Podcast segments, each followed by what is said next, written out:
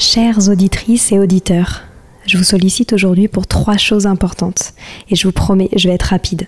La première, j'ai lancé un sondage pour mieux vous connaître et faire évoluer mon travail. Si vous avez 5 minutes, cela m'aiderait énormément que vous y répondiez. Le lien est en description des derniers épisodes du podcast. Deuxième point, gagner ma vie avec le podcast est un gros challenge en ce moment. Pourtant, vous êtes de plus en plus nombreux ici. Alors si vous avez des contacts d'entreprise ou de fondations dans l'enfance, dans l'éducation, dans l'enseignement, dans la transmission, n'hésitez pas à m'écrire sur Instagram ou sur LinkedIn. Et enfin, si ce n'est pas déjà fait, abonnez-vous au podcast sur votre plateforme d'écoute préférée en cliquant par exemple sur suivre sur Apple Podcast ou s'abonner sur Spotify. Cela m'aide beaucoup à remonter dans les fameux algorithmes des plateformes. En tout cas, je tenais à vous remercier infiniment d'être toujours aussi nombreux à nous écouter. À très bientôt.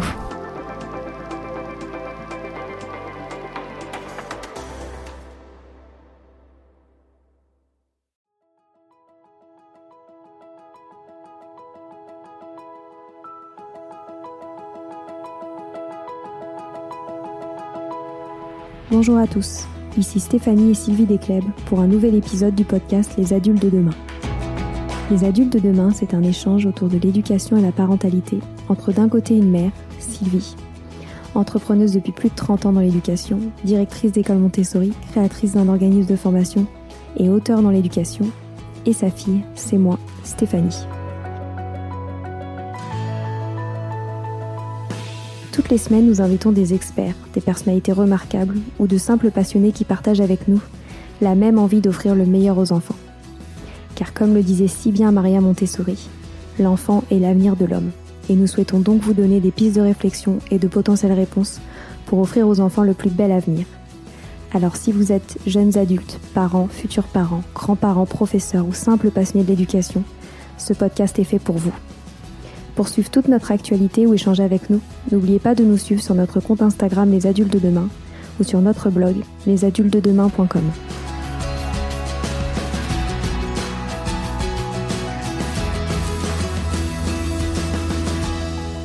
Bienvenue sur les pauses éducatives de Sylvie, un nouveau format de podcast en plus de nos discussions quotidiennes. Dans cette nouvelle série de podcasts courts, Sylvie nous décrit des exercices, des activités ou des applications concrètes à mettre en place avec ses enfants, à la maison ou en classe, en lien avec l'éducation et la parentalité.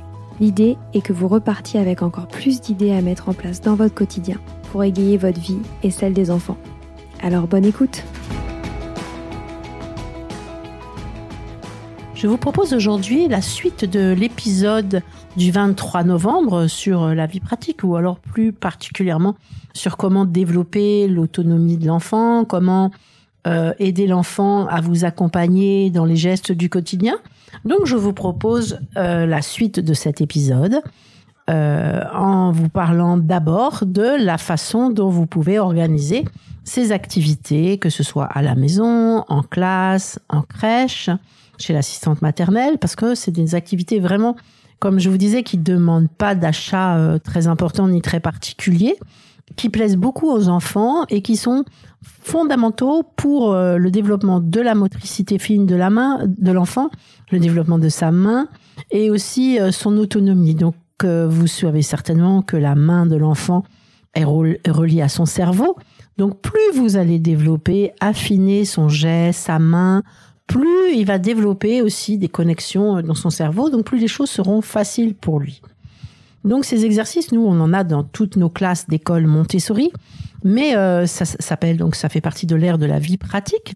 Mais vous pouvez aussi vraiment en mettre euh, en place chez vous. C'est des activités que les enfants aiment beaucoup. Ils peuvent y passer du temps. Vous pouvez les renouveler, vous pouvez les varier, et c'est vraiment quelque chose de facile à faire. Donc ce qu'il faut savoir d'abord, c'est qu'il y a un ordre dans, la, dans ces différentes activités, qu'on va toujours commencer par les plus faciles pour après rajouter des difficultés petit à petit pour les rendre plus difficiles. Mais surtout, il faut toujours avoir en tête que l'activité doit présenter pour l'enfant qu'une seule difficulté. Hein, donc, quand on prépare les activités, il faut vraiment que vous ayez en tête quel est l'objectif que je poursuis et quelle est la difficulté que mon enfant va rencontrer en faisant cette activité, quelle capacité il va développer, mais une seule? Parce que sinon, vous mettez l'enfant en, grande difficulté, il va, il va échouer, et à ce moment-là, peut-être il va perdre sa confiance en lui, il n'osera plus recommencer, et donc l'objectif ne sera vraiment pas du tout, du tout atteint. Alors, il est important de, présenter ces activités sur un plateau. Donc, euh, si l'enfant est très petit, vous prenez des plateaux avec des poignées de chaque côté pour qu'il puisse bien les tenir. Donc, une des activités préliminaires, c'est d'apprendre justement à porter ce plateau. Donc, avec les deux mains, une main de chaque côté, d'aller le poser sur la table, au début vide, d'aller le prendre sur une étagère, le déplacer sur la table et le remettre. Après, vous mettez un objet dessus et il doit faire la même chose dans, dans les deux sens. Donc il faut trouver, si c'est possible, bien sûr, des plateaux unis, hein, qu'il n'y ait pas trop de dessins dessus, pas trop d'écriture, parce que euh, ce qui sera important sur le plateau, c'est l'activité qui va être mise en place. C'est pas le plateau, c'est pas le plateau qui doit euh, déconcentrer l'enfant, qui doit attirer son intérêt, etc. Donc si c'est possible de trouver des plateaux unis, et si c'est possible en bois, et mais bien sûr, vous serez obligé sans doute de prendre des petits plateaux en plastique pour euh, les activités avec de l'eau, parce que sinon ça abîme beaucoup le bois. Ou je connais aussi certaines éducatrices qui découpent des sets de table en plastique et qui les collent au fond du plateau en bois. Donc ça, c'est à vous de voir. Vous pouvez choisir euh, de préférence des couleurs euh, harmonieuses. Si vous mettez plusieurs plateaux, les mettre de la même couleur.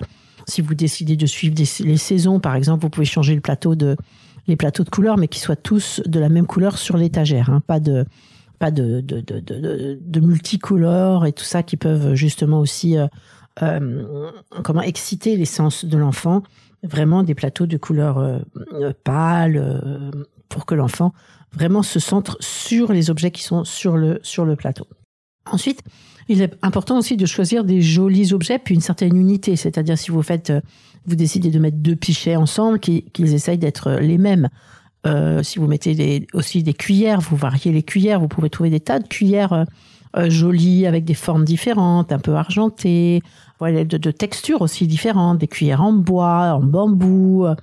Euh, vous voyez, trouver des choses différentes, des jolies pinces aussi. Il existe plein de pinces différentes, des pinces à, des pinces à sucre, euh, des pinces à glaçons, des pinces à escargot, des pinces à épiler, des pinces euh, pour les pâtes, etc. Donc trouvez aussi, mais qu'elles soient jolies.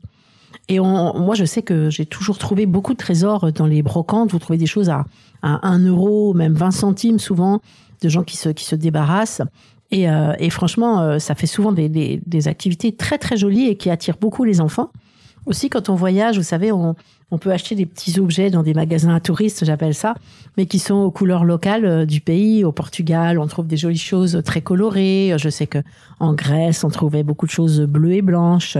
Et c'est pas mal aussi que l'enfant comprenne que la culture se transmet aussi dans la vaisselle, dans voilà, dans les couleurs, etc. Donc il est important de, toujours euh, poser le contenant qui contient la matière à transvaser, si c'est un transvasement, à, la à gauche, et de poser les deux éléments l'un à côté de l'autre, hein, pas l'un derrière l'autre, toujours l'un à côté de l'autre.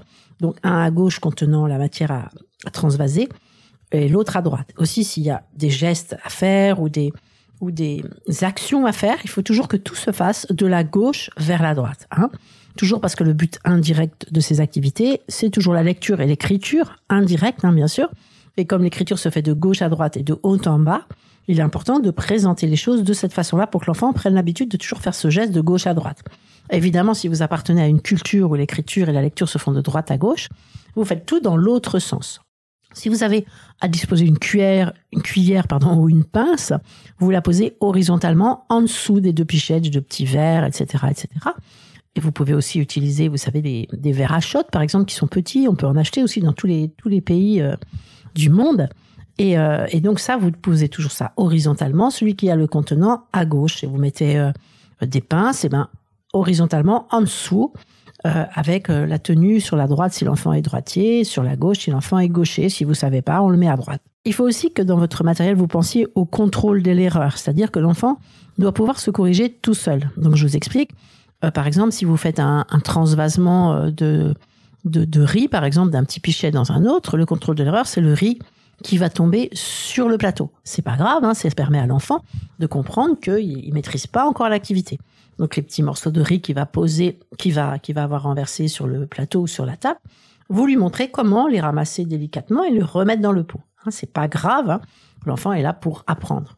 Après, quand ça va être des, activités avec de l'eau, il est très important que vous prévoyiez toujours une petite coupelle avec une petite éponge pour que l'enfant puisse essuyer les gouttes qui seraient éventuellement tombées euh, autour du, plateau ou dans le plateau, autour des pichets, et éventuellement qu'il sache où il peut trouver un petit chiffon, un petit torchon pour essuyer si c'est euh, davantage mouillé et s'il n'arrive pas complètement avec l'éponge. Pour les éponges, vous pouvez trouver des petites éponges naturelles ou alors vous pouvez prendre des éponges classiques que vous coupez en six et ça fait une toute petite éponge que vous mettez dans une petite coupelle. Donc, c'est très important que le geste initial se fasse toujours de la gauche vers la droite, hein, le, sens de l'écriture, pour une autre culture, de la droite vers la gauche. Mais comme l'activité doit suivre un cycle, c'est-à-dire qu'il y a un début et il y a une fin, mais la fin, ça doit être de remettre l'activité dans son, dans son sens original, initial, pardon, dans son état initial. Donc évidemment, l'enfant va faire l'activité de la gauche vers la droite et ensuite de la droite vers la gauche. Et dans l'autre sens pour, pour les autres écritures. Parce qu'il faut toujours que l'activité soit remise dans son état initial. C'est-à-dire qu'il faut toujours penser que l'activité doit être remise pour que si c'est dans une classe ou dans une crèche, l'enfant d'après puisse la faire. Et puis si c'est dans une, à la maison, pour que le même enfant puisse retrouver son activité telle que il faut la faire dans, dans, le, dans, le bon, dans le bon ordre. Donc si on décide de proposer plusieurs activités, donc plusieurs petits plateaux, il faut aussi ranger les plateaux de la gauche vers la droite et du haut vers le bas, du plus facile au plus difficile. Donc en effet, les plateaux les plus faciles se trouvent en haut et parfois dans une classe évidemment à niveau mélangé, à âge mélangé, c'est un problème parce que les plus petits, les plateaux sont le plus haut. Mais c'est important de respecter toujours ce sens de l'écriture et de la lecture. Donc encore une fois, pour les cultures où on lit de droite à gauche, on va ranger les plateaux du plus facile au plus difficile, de droite à gauche et de haut en bas. Alors avant qu'un enfant puisse faire une activité, il faut absolument qu'elle lui ait été présentée par l'adulte. Hein. Donc pour la présentation de l'activité, vous vous placez à droite de l'enfant s'il est droitier, à gauche de l'enfant s'il est gaucher, à droite si vous ne le savez pas. Vous posez le plateau devant lui, c'est mieux pour les activités de vie pratique de les faire sur une table, c'est beaucoup plus stable et on est c'est plus, plus facile à faire. Ensuite, vous faites des gestes très lents, sans parler. Hein, il est important que, que vous fassiez ces gestes en silence parce que pour un jeune enfant, c'est trop difficile de se centrer sur vos paroles et de comprendre ce que vous dites et aussi sur vos gestes. Donc vraiment, vous ne parlez pas. Vous marquez bien des étapes, hein, c'est-à-dire que quand vous allez faire un verset, vous vous montrez comment vous attrapez le pichet en montrant la pince des trois doigts. Vous savez la façon dont on va tenir le crayon plus tard. Vous prenez le pichet tout doucement, vous versez tout doucement, même en marquant les étapes pour que l'enfant puisse absorber vos gestes. Hein. Pour les absorber, il faut vraiment que ce soit lent. Ensuite, vous marquez des temps de pause pour que l'enfant puisse vraiment aussi intégrer tout ça. C'est-à-dire, par exemple, pour toujours pour un exercice de verser, mais même avec une cuillère, quand vous avez fini de verser toute la matière dans le contenant de droite, vous lui montrez que le contenant de gauche est vide sans rien dire. Vous lui montrez, vous développez ainsi son raisonnement. Et ensuite, vous marquez une pause et vous reprenez à nouveau votre geste pour faire les choses de droite à gauche. Quand vous avez terminé, vous posez calmement et à la fin, vous lui demandez, vous lui demandez s'il veut le faire. Donc s'il dit oui, vous lui dites que tu peux le faire autant de fois que tu le désires. S'il dit non, c'est pas grave, vous allez ranger le plateau ensemble. Alors vous vous ne parlez pas pendant l'activité, vous pouvez juste au début, vous lui dites regarde bien ce que font mes mains. Et là vous commencez votre activité regarde bien ce que font mes mains. Et vous prenez un ton passionné, hein, parce qu'il faut vraiment que l'enfant se dise que l'activité, elle est vraiment géniale. Et l'enthousiasme que vous montrez va être communicatif, bien sûr. À la fin de la démonstration, vous allez vous pouvez là euh, entamer un dialogue avec l'enfant. C'est là que vous allez développer aussi la confiance de l'enfant en vous. Donc là, vous pouvez lui demander, est-ce que tu connais ces petites graines? Est-ce que tu sais où elles poussent? Est-ce que tu sais dans quel continent on peut le trouver? Et là, vous faites le lien avec la géographie, avec sa vie, etc. Vous pouvez lui demander, est-ce que tu sais en quoi ils sont ces pots Regarde. Oh, bah ceux-là, ils sont en métal. Regarde, quand tu touches, c'est froid. Vous voyez, des choses comme ça. Ou alors ceux-là, ils sont en, porcelaine. Et regarde les jolies couleurs. Tu sais où je les ai trouvées? Je les ai trouvées en Grèce, tu vois. Tu veux qu'on regarde où c'est?